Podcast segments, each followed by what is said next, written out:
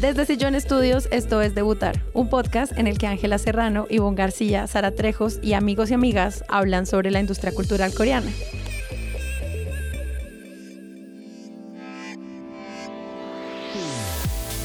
¿Y qué es debutar? Ese momento en el que un artista, después de muchísimo trabajo, por fin logra presentar su primera canción al mundo, así como nosotras con este episodio. Comencemos.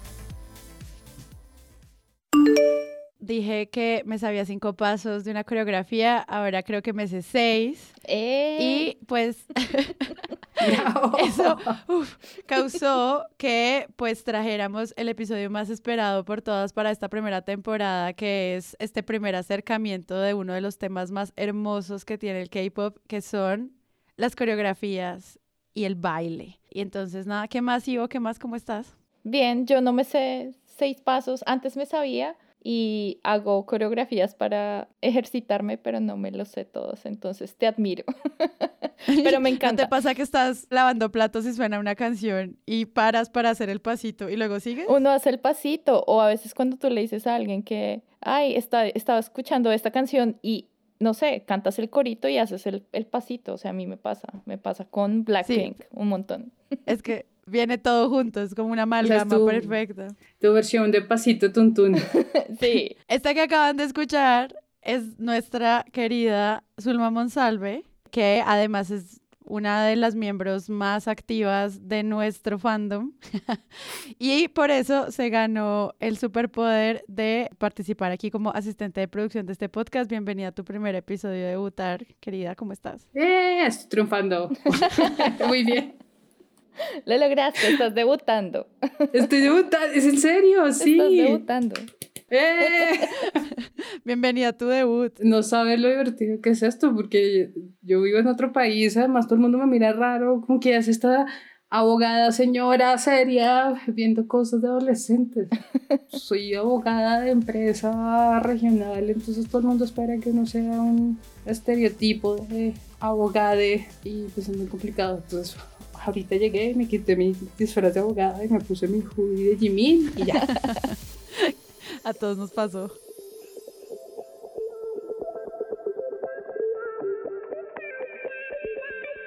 Hemos hablado durante todos estos episodios mucho de una industria que está centrada en torno a la música, pero yo siento que parte fundamental y diferencial de lo que representa este ecosistema frente a otros es el baile, o sea, las rutinas de danza y el performance básicamente son yo no sé si el 50 o el 80 o el 90% de la experiencia en muchos casos, Mm. dependiendo de, de quién lo viva.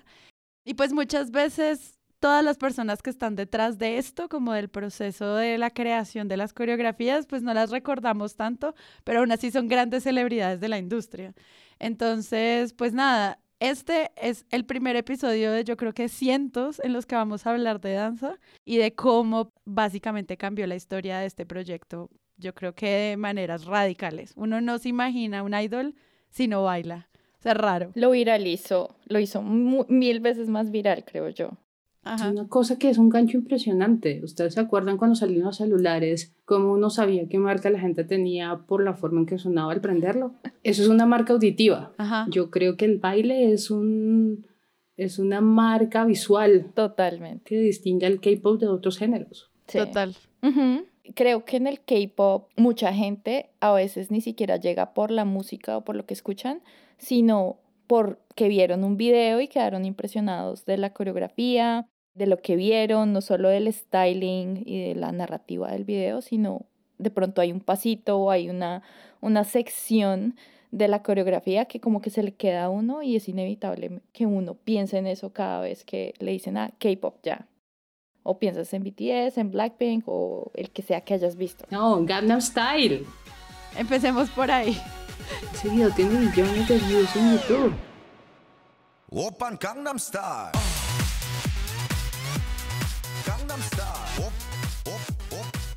quieres, si yo te hago el saltico de Gangman Style, que lo estoy haciendo en este momento y espero que quien nos esté viendo también. Del caballito lo sabes, o sea. Ya sabe, o sea, solamente con hacer un, dos, tres con las muñecas y los hombros, yo creo que la gente... O el de ah, la Gangman Style.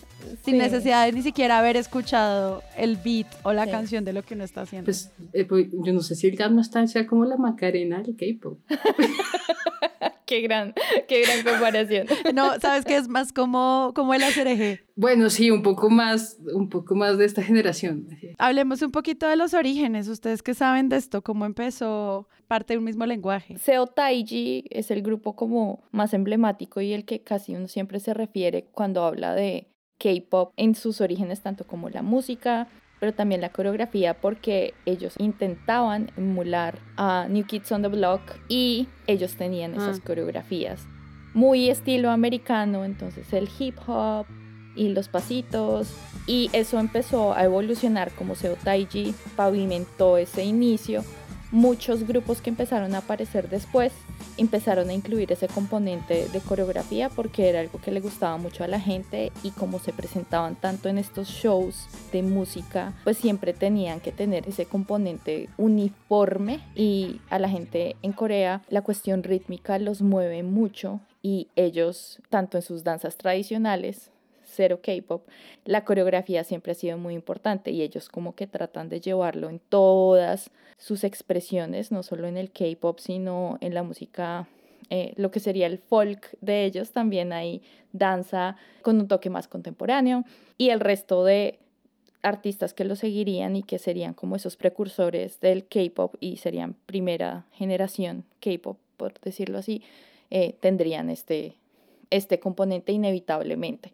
Pero yo, yo creo que también podemos hablar del señor SM. Si el señor no hubiera ido a estudiar a Estados Unidos y hubiera llegado en los ochentas a ver a Michael Jackson y toda la escena pop gringa, no hubiera visto la importancia del baile. No he visto mucho de SM, pero creo que la fundó en 1995 y con HOT comenzó el tema de los MVs. Y no eran sofisticadas comparado con hoy, pero ya tenían pasos que decían identificables las canciones, ¿no? La más divertida para mí es Candy, que no hay un video muy nítido en YouTube, pero se puede ver porque la modelo es gringa y se nota que lo hicieron en Estados Unidos y es una cosa súper noventera, pero ese tiene mucho que ver también con lo que vemos. Uno de esos grupos de, de, la primera generación que también estaban saliendo ahí al paso como de Isuman era Shinwa y Shinwa hace poco salió un video como que, que ellos excavaron de las profundidades y eh, fue como su primer dance practice. Ellos no lo grabaron con ese sentido y no lo grabaron con el sentido de querer mostrarlo al mundo como un producto más de lo que hace el K-pop, sino era más como por documentar el proceso y pues como los videos que hacen muchos grupos para ver dónde están, dónde está la coreografía, que tenemos que cambiar y alguien lo publicó es el video de una canción que se llama Only One, lo vamos a dejar en las notas del capítulo, y creo que ese fue uno de esos primeros videos donde podemos ver eh, la coreografía y el proceso y cómo esta gente empezaba a trabajar en construir esa marca visual y rítmica para la gente, y hmm. creo que ese fue como el papá de los videos de prácticas que veríamos después y que creo que fueron inaugurados o mostrados al mundo ya seriamente y como un producto por Shiny cuando ellos sacaron su primer dance practice. Yo creo que podemos hacer un comentario promocional de ellos. O sea, creo que Shiny es el primer, es el único first gen que sigue activo, no sé. Y ahorita va a debutar un subgroup o un subunit. ¿En serio? No sabía. Es fascinante, sí. Sí, sí, oh sí. my God. Les ponemos el link en las notas del episodio, pero lo vi hace poco. No sabía, no sabía que iba a sacar una subunidad, pero me emociona, me emocioné. Yo tengo unos amigos que viven conmigo y mis roommates pues no son K-popers, pero pues les ha tocado a la fuerza eh, vivir como esta transformación de su amiga indie jazz a, a, lo que suena digamos ahora en la casa. Y entonces algo que, que yo conversé mucho con ellos y que es algo que me parece pues como lindo de lo que pasa con las coreografías en K-pop, es que uno de mis amigos le encanta las artes marciales, le encantan las películas de ninjas, de samuráis, y yo le preguntaba a él como, ¿cómo no te puede interesar un poquito lo que ves en el video de estas coreografías cuando vienen de raíces muy similares. O sea, estos sistemas como que obviamente están inspirados en dancehall, en hip hop, en danza contemporánea, en danza moderna, tienen mucho también de las artes marciales orientales y creo que igual muchos de los idols se han entrenado en eso para poder hacer piruetas al respecto. Y desde ese momento mi roommate me dice, me cambiaste el chip, porque no era solamente ver como unas personas bailando, sino cómo estaba todo completamente estructurado y sincronizado, todos los intérpretes con una perfección técnica que también viene de ahí. Y me gustó mucho como pensar en cómo esa parte cultural terminaba como mezclándose con esas posibilidades técnicas eh, que al final pues uno lo que ve es esta, en serio, perfección técnica. O sea, yo sé que ser perfecto no existe en los humanos, pero lo que logran con la puesta en escena de las coreografías es tan bello que a veces uno para la, la imagen del video y están todos en exactamente en el mismo ángulo eh, del brazo, eh, en el punto que es. Eh, probando como estas posibilidades. No estoy diciendo que el baile espontáneo no sea tan grandioso porque lo es, o sea, si suena un mapaleyo aquí vea.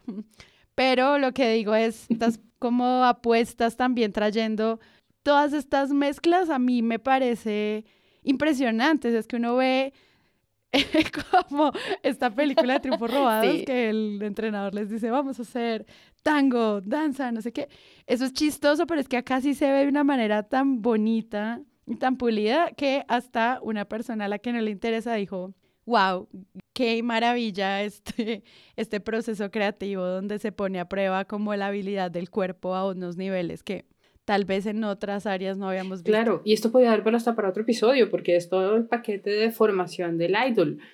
A mí esto me recuerda mucho eh, los, eh, las escenas de Blue Steel, de, ¿cómo se llama esta película de modelos que es una parodia? Lo cual es su eh, mirada. Su mirada. Sí, Zulander, exacto. O sea, si no solamente les enseñan cada paso, porque he visto algunas entrevistas sobre también donde dice, es que nos enseñan como un abecedario básico de danza, entonces es mucho más fácil armar las coreografías, pero está eso, ¿no? Los comentarios que, que a veces hacemos de los ending fairies, hasta eso lo practican. El baile es el primer elemento diferenciador, pero hace parte de todo un ecosistema que nos muestra algo que es bonito y que es lindo y que puede ser espontáneo y también puede ser no espontáneo, pero, pero genera un atractivo para nosotros, sobre todo porque no es tan común con el caos que podemos ver entre comillas, en otros géneros. Es que a uno lo hipnotiza y eso que estás diciendo de, de que puede que no sea muy espontáneo, porque admitámoslo, yo creo que yo he visto dance practice de, de Run BTS 20 mil veces ya. Y uno, y uno dice, bueno, o sea, ya, ya la vi, la vi una vez. No, es que tengo que verla 20 mil veces porque hay muchos detalles.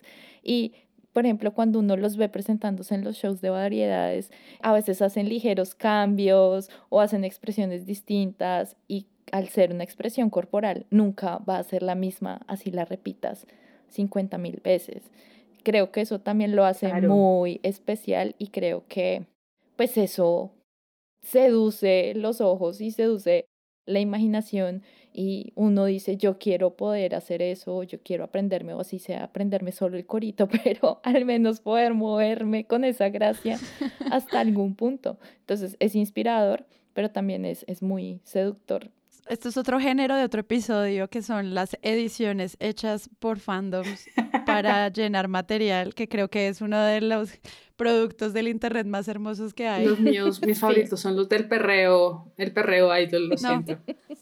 Y entonces lo que en muchos videos lo que hacen es que toman muchísimas de las presentaciones que hacen los grupos y van cortando y como la coreografía está tan perfectamente montada, no importa cuántas veces cambien de outfit, stage, concierto, eh, video, puedes ver el mismo paso en múltiples formas. Eh, que además lo que yo presiento de esto es que también los camarógrafos están entrenados para hacerle un seguimiento correcto a los movimientos de, de los idols.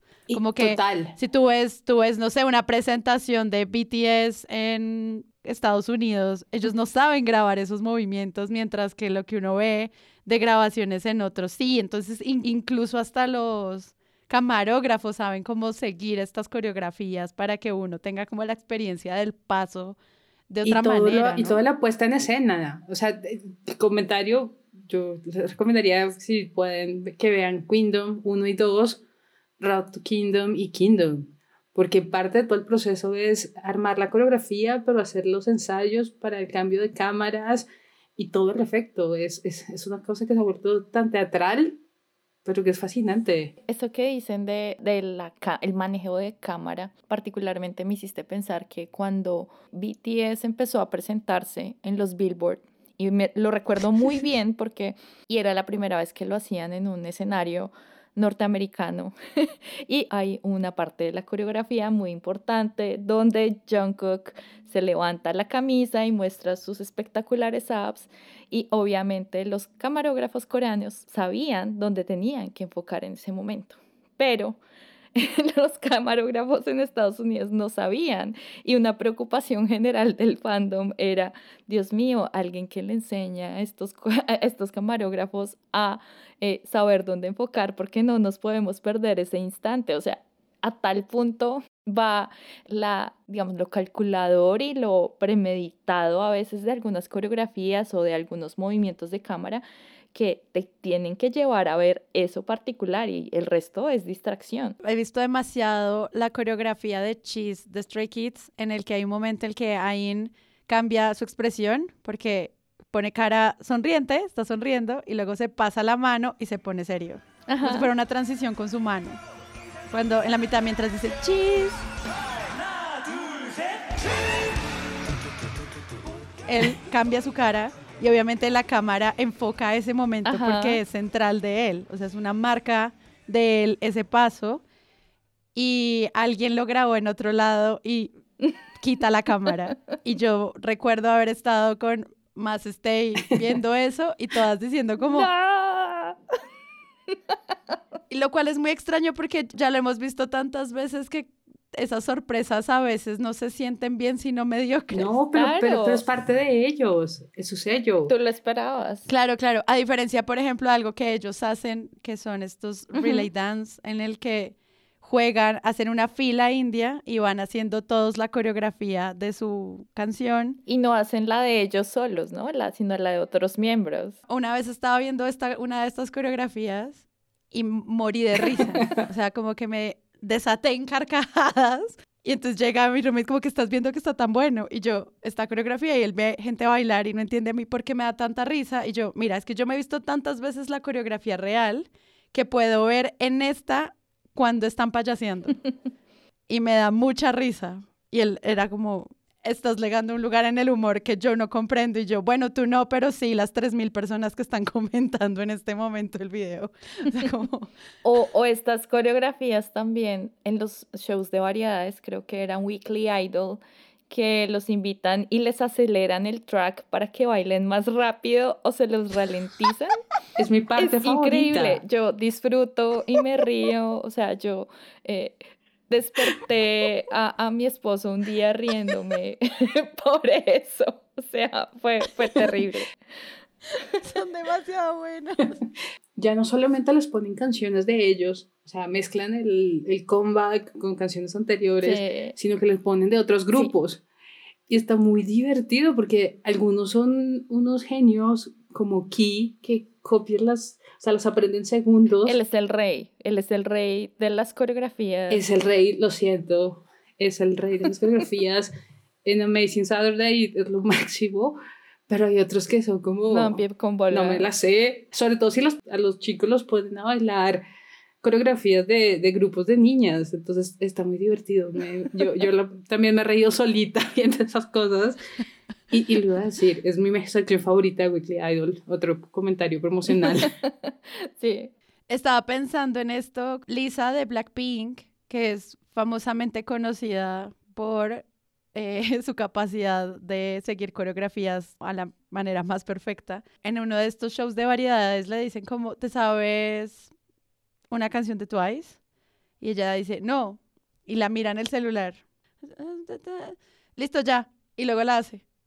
Y yo pensaba, ¿qué nivel de entrenamiento pueden tener La memoria corporal. Que la memoria corporal, ellos hacen 1, 2, 3, 4, 5, 6, 7, 8. Ya sé que cada paso va acá y lo podían como adaptar muy rápido, que también lo vi cuando salió esta canción de Sai con Suga.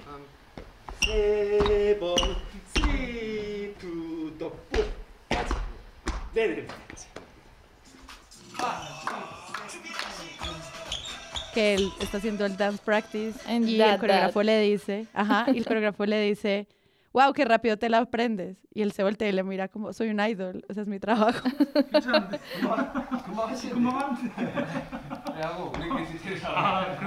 ¿Qué esperabas? Ah. También algo que juega un papel importante es que cada compañía tiene una, un tipo de coreografía. Y me gustó mucho que ahorita en TikTok y en YouTube están saliendo muchos videos de la misma coreografía, pero cómo se ve en Hive, cómo se ve en SM, cómo se ve en YG. Y uno ve que hay, pues hay compañías y obviamente grupos, dependiendo pues como del espíritu del grupo, le ponen más fuerza o es mucho más hip hop, hay otras que son como más cute, más bubblegum, por decirlo así. Entonces creo que también a veces la coreografía apela a ciertos gustos de la audiencia. Y por ejemplo, es muy común ver que en los Sí. grupos de chicas, obviamente, hay unos que son mucho más atrevidos, por ejemplo, el Seraphim, eh, y hay otros mucho más, no quiero decir conservadores, pero son un poquito más, más cute, más bonitos, más agraciados. Entonces, por ejemplo, uno ve eh, las coreografías de Twice y tienen ciertas firmas o hay ciertos pasos que ellas repiten, uno dice, o hay pasos que uno ve y uno dice, esto ya es Blackpink. Y uno sabe que Blackpink va a incluir ese paso de alguna forma u otra en sus canciones, en sus coreografías. Igual con, eh, no sé, con G-Idol también tienen como sus guiños ahí, les van poniendo como sus firmitas y eso también va mucho en el coreógrafo con el que estén trabajando. Mencionas a los coreógrafos, yo tengo dos que son mis, mis favoritos, Casper y Lia Kim. Y no sabía, Casper fue trainee. Ca- Casper es el, el coreógrafo de la casa de SM, o sea, él quería ser idol, pero le dijeron, no, usted va a ser el semillero de todos nuestros coreógrafos excepcionales dentro de SM. Lleva como 15 años, ¿no? Y, y él fue el de, la- el de- él hizo la coreografía de Criminal y que dice en una entrevista que para él es la mejor.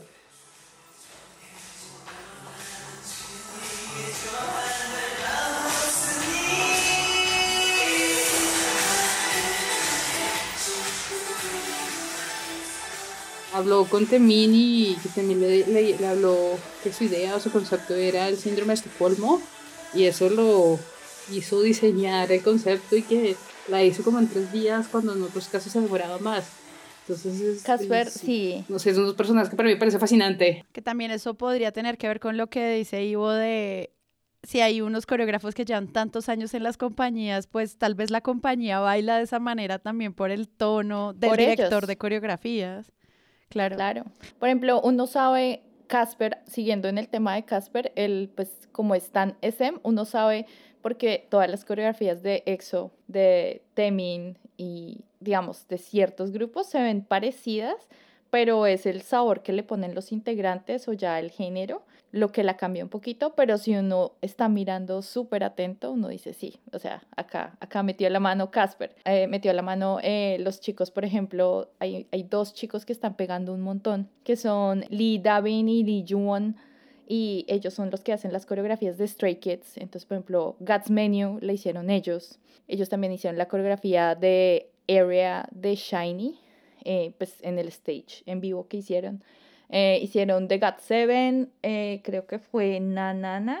Eh, también se ve que en las mismas compañías hay semilleros. A veces los chicos que quieren ser idols demuestran tanto talento en las coreografías que empiezan su carrera ahí, se quedan desde coreógrafos y empiezan a salir de gira, a hacer presentaciones ya sea con grupos de coreografía o empiezan a ser profesores e instructores en coreografías como en empresas, perdón, como One Million Dance Studio. Ajá, ese es el de Lia Kim, sí. Lia Kim está ahí, por ejemplo. Sí, hay, hay otro que es importante y que no es coreano, es filipino-americano, que Sean Evaristo, él fue uno de los, creo que fue uno de los maestros o profesores de, de Blackpink cuando fueron trainees y trabajó con Twin One y BTS y hasta con, o sea, ha trabajado con todas porque llega a Estados Unidos, creo que hizo algo también para Henry y él empezó inspirándose en Janet Jackson. Bueno, yo me he fijado mucho en coreografías desde chiquita porque, no sé, estaba en las porras y veía... De ahí viene tu talento. Yo era la de la esquina que no me movía y odiaba las clases de aeróbicos. yo sí estaba un poquito obsesionada con eso. Además, aquí esto es un dato personal, pero mi mamá fue bailarina de danza folclórica toda la vida. Entonces ella siempre quiso que yo aprendiera a bailar bambucos. O sea, yo sé bailar todo eso gracias a mi madre. Pero eh, cuando yo le dije, no, las porras, sino el equipo de, de pasillo y bambuco, pues ella se sintió un poco triste. Em, no sé ni siquiera por qué estoy contando esto. Ya te pero, hablando cumbia. Em, lo hago bien, lo hago bien. Me ha gustado pues como mucho ver esto y recuerdo mucho ver coreografías occidentales, entre esas Sorry de Justin Bieber, que me parecía impresionante como el trabajo de estas chicas haciendo twerking y lo que lograron en ese video, que es maravilloso, donde él no sale. Entonces, en ese momento yo empecé a seguir a esta a la coreógrafa que se llama Paris Goebel, es de Nueva Zelanda y ella hizo como este proyecto cuando era muy chiquita, yo creo que cuando salió Sorry, o sea, ella tiene ahorita 30 años, entonces yo me imagino, pues estaba pequeñita haciendo una coreografía para el tamaño de Justin Bieber y ahorita pues siguiéndole el camino, ella hizo eh, Bang Bang Bang de Big Bang. O sea, uno le sigue el camino a esta mujer y se da cuenta que grandes coreografías que son fundamentales para el K-pop la hizo esta chica de Nueva Zelanda y pues ahorita ya hace parte de eh, una cosa que se llama Royal Family. Eh, para quienes quieren seguir el trabajo de Paris, les dejamos los links de sus, de sus redes sociales porque sí son impresionantes, al menos en el impacto que ella ha tenido en este gremio específico que son las coreografías de K-pop. Ven, ven, ven. ven, ven, ven. Ese pasito, o sea, sí, uno lo hace. es que estoy cantando solo para ver cómo digo el paso instantáneamente.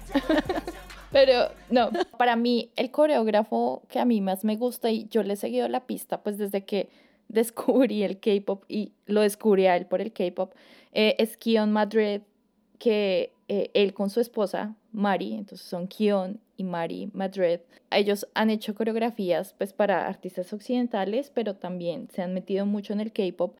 Y, por ejemplo, ellos colaboraron así súper famosos, pues BTS, entonces la coreografía de Run, The Fire, The Blood, Sweat and Tears son ellos. Uf, eh, pero también eh, Monsta X, de Temin, Temin eh, ellos hicieron la coreografía de Idea, eh, de Shine hicieron la de Atlantis, ellos empezaron mucho antes con 2PM o con 21, porque me acuerdo que ellos hicieron la de Clap Your Hands, o sea, Kion Madrid para mí es el estándar y creo que también, también en las empresas se han dado cuenta que colaborar con artistas eh, de otros lugares también le da mucho a su coreografía y ellos a veces hacen como mucha colaboración y a veces uno ve que hay coreografías que en las que intervienen varios coreógrafos y no uno solo.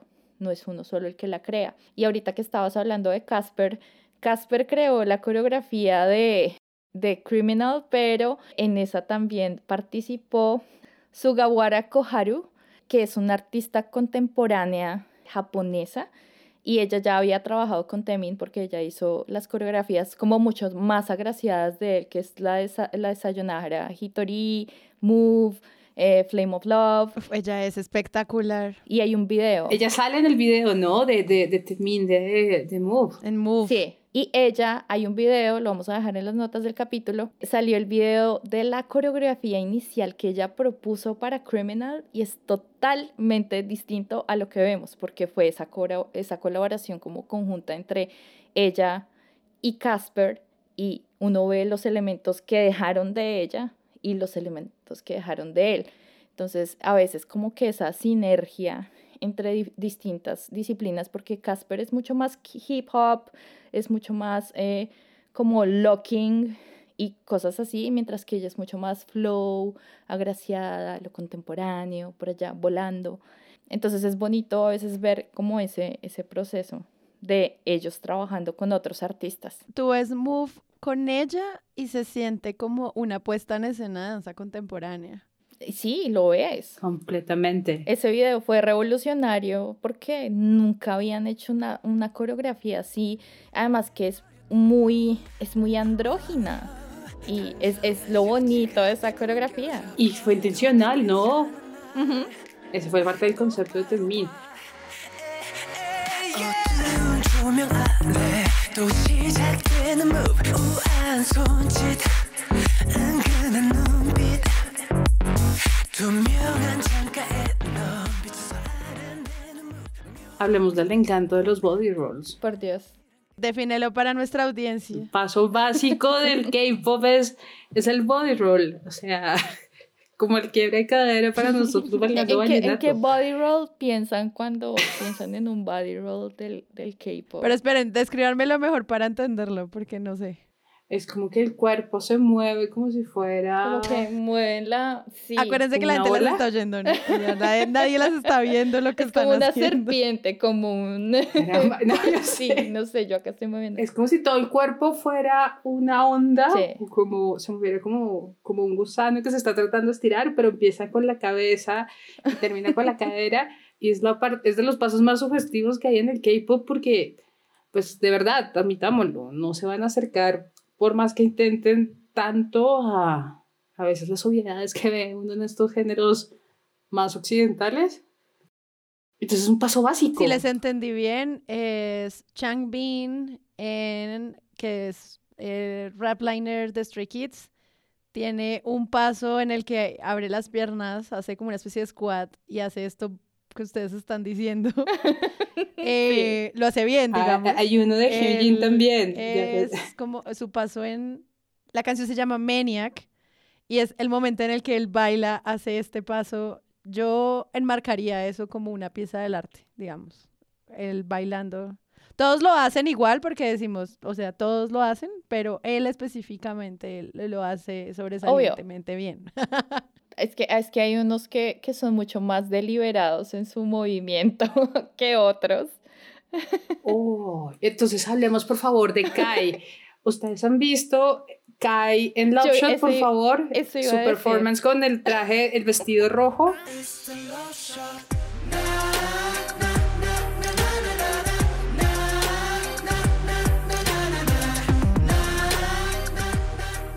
Pero no, mi, para mí mi body roll, tú lo dijiste, Sky, pero para mí Sky en The Eve, la- el dance practice de The Eve es como, no sé, está, está en mi panteón de los dance practices porque los movimientos que uno ve en ese video son, Dios mío, o sea, yo quedé en shock y tuve que verlo como 20 mil veces más.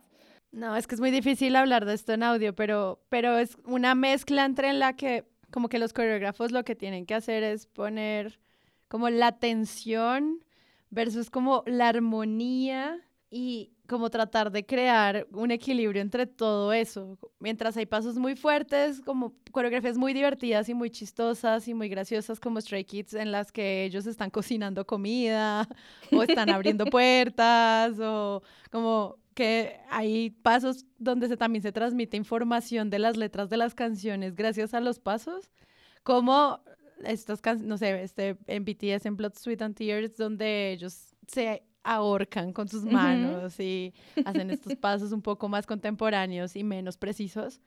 Ahí hay todos estos balances, es que por eso es tan emocionante verlo, porque es muy difícil de describir, o sea, hay que verlo y cómo sentirlo junto a la música que está pasando. Money de Lisa.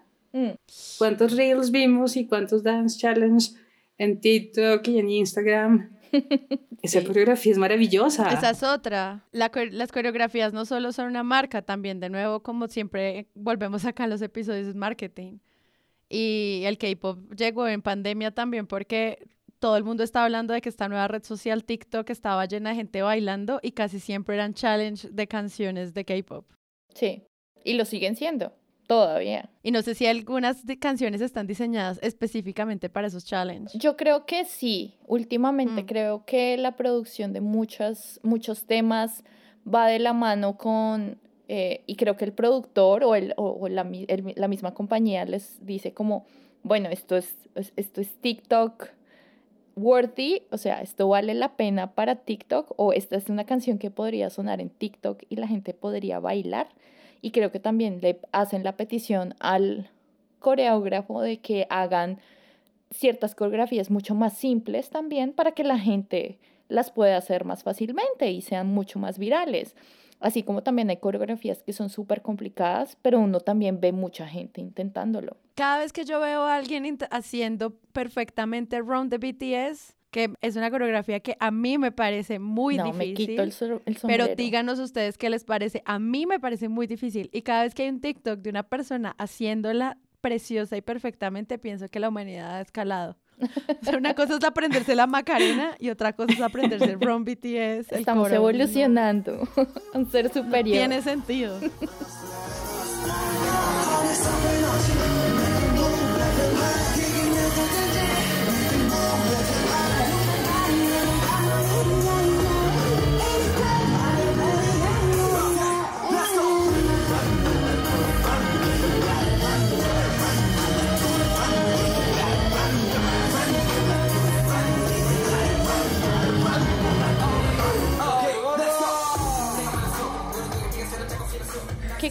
¿Qué coreografía, o sea, sinceramente, quisieran aprenderse? Full, de pe a pa. Yo me estoy aprendiendo Thunderous de Stray Kids completa de Oh, pe a pa. wow. Oh, por Dios. que es una canción que tiene pasos donde estos goblins coreanos, que es esta fantasía, hagan de cuenta la pata sola.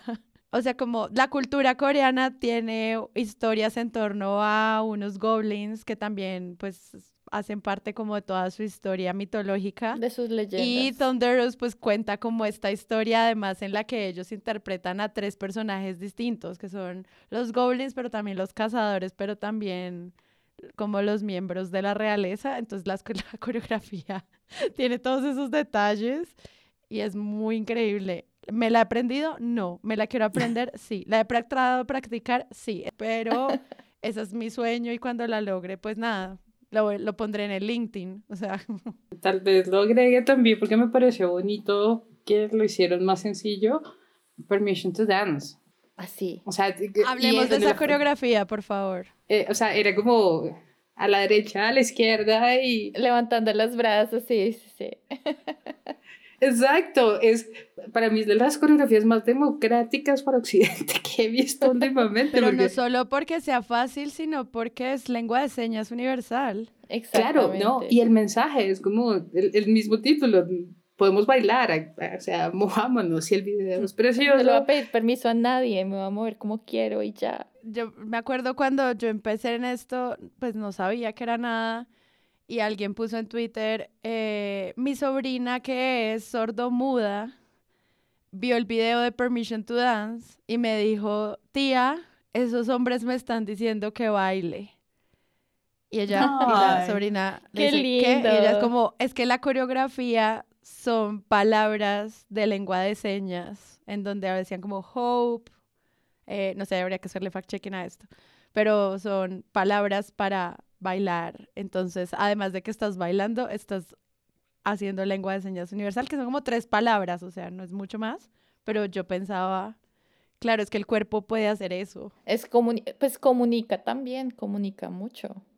Y a veces muchas personas como que agarran mucho más el significado de la letra de la canción sin tener que ver la traducción por la coreografía. O sea, pensando acá, DNA, uno no sabe mucho de qué va la letra de DNA, pero mucho de la coreografía te dice que están hablando de, de un sentimiento y de que hay algo más allá y es algo mucho más profundo y obviamente la edición del video ayuda a eso, pero eso ayuda a comunicar un montón. Entonces es un lenguaje universal que todo el mundo puede entender, nos podemos entender bailando. Hay una coreografía que yo creo que es un antes y un después en las coreografías de K-pop y es cuando The Red Velvet, Irina and Solji lanzan un tuting perfecto.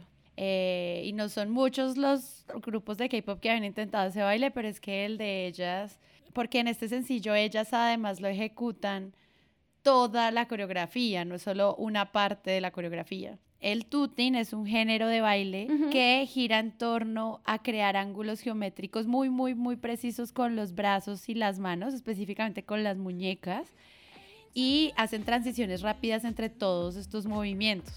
Y pues quienes coreografiaron esto fueron una bailarina de tuting muy famosa que se llama Spela y obviamente pues Shim Yeon que es el coreógrafo habitual de Red Velvet. Ellas duraron practicando esto muchísimo tiempo, o sea, tenían que dominar básicamente los pasos de la coreografía y eh, decían cosas en las entrevistas como que los fans nos íbamos a dar cuenta incluso si había un dedo fuera de Ujú. lugar, o sea, todo es muy preciso. Súper preciso.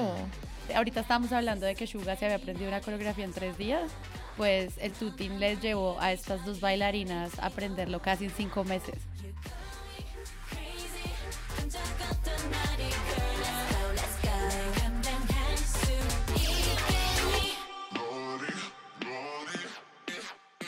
Y es un punto importantísimo que, que diferencia el K-pop. O sea, ahí, ahí en YouTube les pasamos los links, videos que analizan el nivel de sincronización de los grupos y ah, para no hablar siempre de las Big Four o meter otros, Very es uno impresionante, Seventeen también, y en, y en, y en grupos de chicas, pues Dreamcatcher, Momoland, Twice, es, es fascinante. Creo que esa es la- de las cosas más atractivas porque valoras también el esfuerzo. Es como, ay, manica, son du- qué duros son, qué duras son, qué duras son y, y lo lograron. Acá para hacer un highlight con nuestra comunidad de Discord, pues hace poco yo les pregunté eh, sobre sus coreografías favoritas de este año y las que como que resaltan para ellos. Entonces voy a mencionar algunas y si quieren hablamos de, de algunas de ellas, pero por, por ejemplo vi mucho la de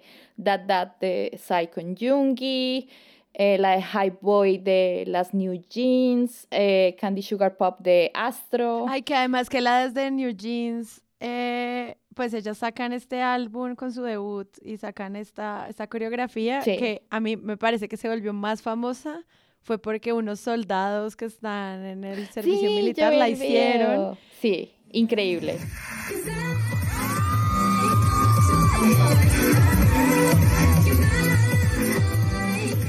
Y la gente decía como, ah, bueno, eso es hacer servicio militar en Corea. Es como, no, o sea, es un tema muy difícil, complejo de política internacional que ya hemos tratado en otros episodios.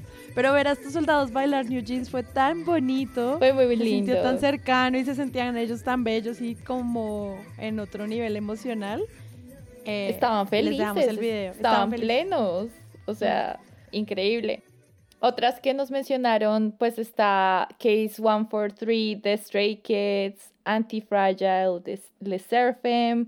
Eh, mención de honor para Jessie y Zoom, que también fue un hit en TikTok.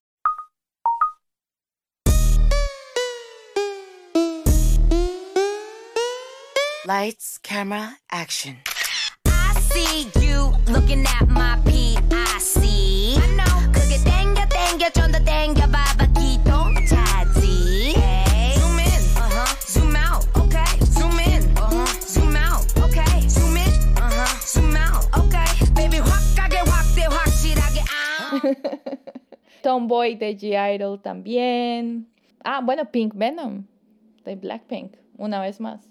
Total. La coreografía de Pink Venom es muy divertida porque además tiene varios pasos muy tiernos de esto que hablabas, como del cute que tienen muchas veces los grupos de chicas, pero luego hay un paso en el que sacan una, o sea, simulan con los dedos como si tuvieran colmillos de serpiente Sí, y hacen, salvaje.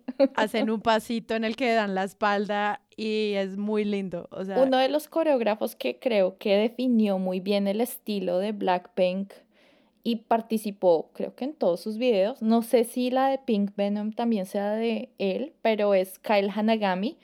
Él es de Los Ángeles, ah, eh, pero él ha colaborado pues con el mundo del K-pop bastante. Y él, es, él siempre estaba detrás de Blackpink. Él hizo la coreografía de Do Do Do, de Kill This Love, de Boombaya, de Ice Cream. Y si uno ve los dance practices más vistos en la historia de YouTube, creo que los primeros lugares siempre está Blackpink. Blackpink tiene como los tres primeros lugares, siempre, porque son unas coreografías muy memorables. Por ejemplo, él, él ha sido coreógrafo de Jennifer Lopez, de Justin Bieber, de NSYNC, también trabajó con Britney Spears, entonces, pues, es gente con un montón de nivel y uno sabe que si este señor hizo la coreografía de estas chicas, obviamente muchas de las coreografías que recordamos, por ejemplo, de NSYNC, probablemente sean de él. Que esas coreografías intentaban ya estar siendo complejas, pero ya en comparación a lo que se ha logrado ahora con No, el K-pop se sienten otro nivel. muy, Muy fáciles. Se sienten fáciles. Yo creo que yo, yo sí me podría aprender la de bye, bye, bye ahorita. También habían unos coreógrafos que se hicieron famosos, por ejemplo, con hacer coreografías en tacones o en hacer cosas más difíciles. Y pues ellos también, todos estos artistas empiezan a dejar una marca de su propia línea ahí. Pero estaba pensando, por ejemplo, en el lugar de J-Hope y Jimin en BTS. eh, hay videoensayos al respecto de cómo bailan ellos dos la, la manera en la que han perfeccionado esta manera de enfrentar las coreografías. Hay un video muy lindo de J-Hope que se llama Boys Meets Evil, donde Increíble. él sube su pierna derecha a golpearse la cabeza, o sea, hace como un movimiento. Y yo pienso, esto es muy bonito, es como ir a un museo, qué lindo eso que acababa de pasar.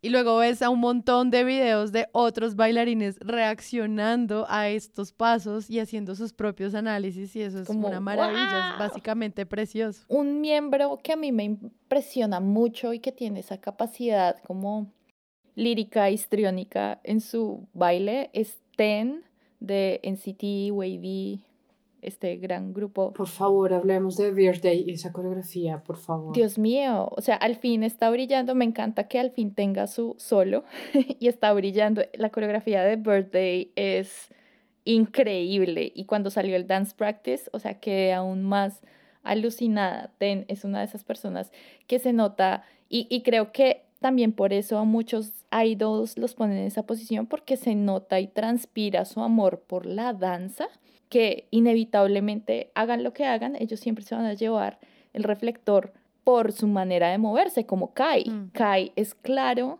que ama el baile. Hay un video muy famoso de su debut donde se le nota a él la felicidad por estar bailando, que hay un fancam famoso que les vamos a dejar, es de las cosas más bonitas de, creo que llevaban menos de un año de haber, de haber debutado.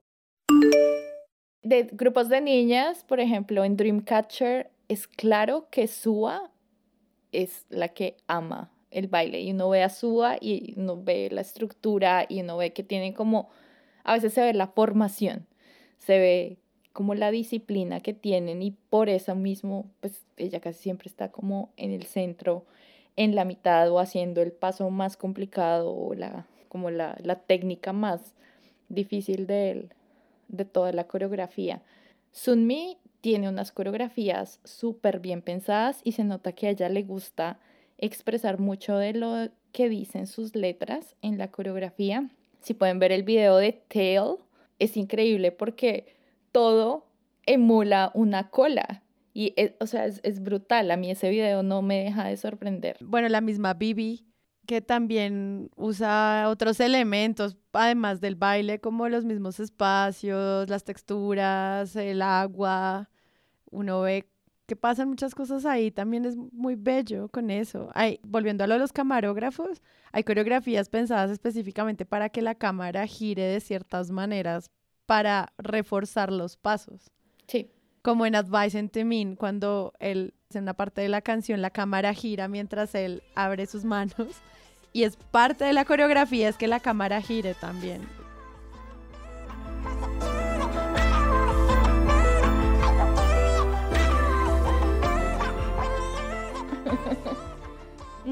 Me encanta que dije cuál momento y, y lo hizo de una. Y espero que quienes conozcan la canción lo hayan hecho también.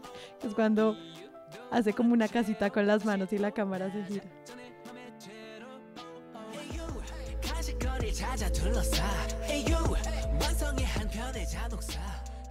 Eh, Chunha, Chunha es, o sea, se nota que ella se goza las coreografías en Girls Generation, es la bailarina del grupo y tanto ella como solista cuando ahorita este año sacó Deep, o fue el año pasado, fue este año, Deep, o sea, Dios mío. Y uno las ve y como que borran a todo el mundo y ahorita que salió este super grupo de la SM, donde está ella, donde está Boa, donde está Wendy de Red Velvet, se nota que eh, la cohesión es única porque todas las que están ahí en ese grupo son increíbles bailarinas. Está Zulgi también. Eh, no, mi, mi cabeza ha explotado. Estábamos hablando ahorita de Temin, es- esta coreografía de Move, que es muy sensual, los pasos son lentos, el movimiento va uno tras otro muy despacio, pocos pasos. Y luego uno ve, por ejemplo, el cover dance que hizo Twice de esta canción, que Twice es súper bubblegum y pasitos muy hermosos y todo muy preciso y muy bonito. Y de repente salen estas cuatro eh, miembros de Twice a hacer un cover de Move. Y cambia también incluso el mismo concepto de lo que es Twice para mí. O sea, yo después de que las vi haciendo eso, las veo con, de otra manera, no solamente como el concepto que ellas tienen como grupo, sino a lo que pudieron llegar haciendo una adaptación de Move. Están todas además de negro. Y en el momento de la, la canción se demora un poquito en empezar la coreografía y cuando empieza el público no puede vivir, porque de nuevo, como hemos dicho, el público sabe la coreografía.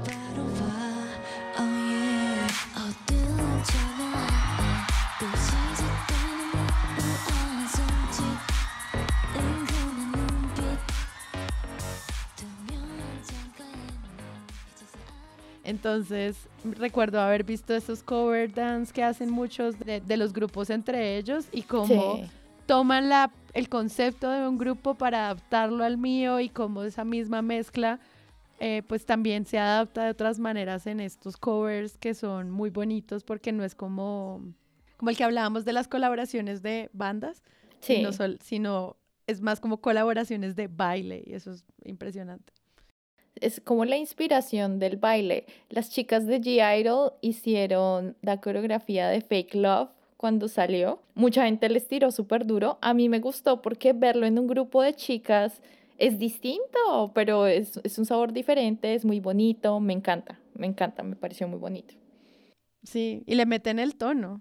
Sí, y, y es el tono de ellas, pero igual son los mismos pasos, igual eh, en este caso eran menos miembros, entonces obviamente tuvieron que hacer sus ajustes, pero igual eh, creo que es, que es una gran manera de rendir homenaje a pues a esas coreografías que, que también los están marcando entre ellos. Y yo sé que hay mucha competencia, pero también hay mucha admiración por el trabajo y la dedicación que ellos le botan a eso, porque aprenderse una coreografía de la noche a la mañana no es fácil crear una coreografía memorable, mucho menos. Y el esfuerzo físico, ¿no? ¿Cómo haces para cantar y bailar al mismo tiempo y además controlar la mirada y la sonrisa? Es, todo un ecosistema dentro de la misma gestión del cuerpo. O sea, eh, mire las cosas que más me impresionan de ellos, a pesar de que no puedo criticar muchas cosas de la industria, es es esa atención al detalle. Es, es una puesta en escena que, que está completamente diseñada para meterte en la experiencia y, y no querer salir de ahí. Hablar de gente bailando es lo más difícil que hemos hecho en este podcast, porque de nuevo la experiencia visual de los dance practice y de que estos videos que son claramente mucho más baratos en comparación a lo que es un video oficial de una canción, tenga casi o más espera que el video oficial. Eh, Lo que pasó con Twitter cuando salió From BTS, el Dance Practice fue como la muestra de lo mucho que la gente espera ver la coreografía.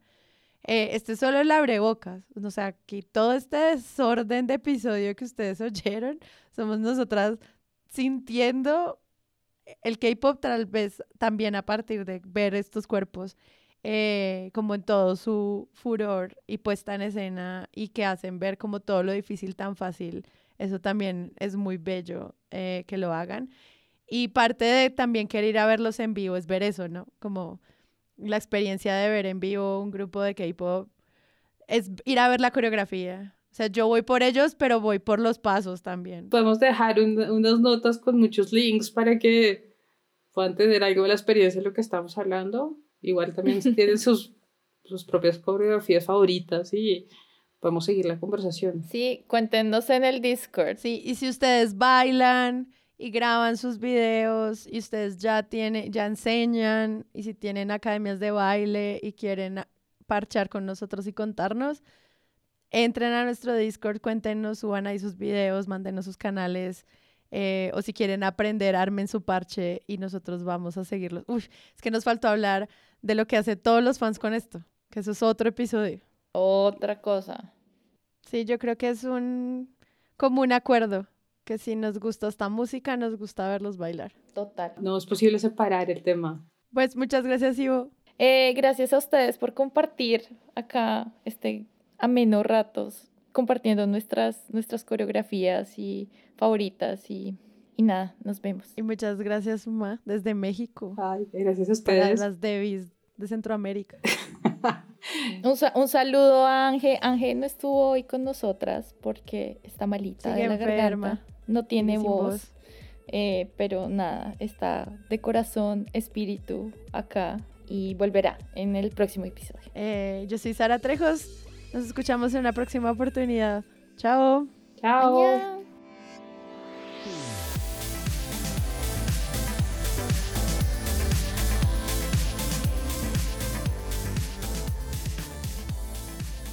Debutar hace parte de Sillón Estudios, una red independiente de podcast donde además pueden escuchar Presunto Podcast, Expertos de Sillón y muchos más. En Debutar somos Ángela Serrano, Ivonne García y Sara Trejos. Nuestro logo es de Daniel Lara. Nuestra asistente de producción es Paula Villán. Los esperamos en nuestra comunidad de Discord para que sigamos hablando de todos nuestros episodios semana a semana. Chao.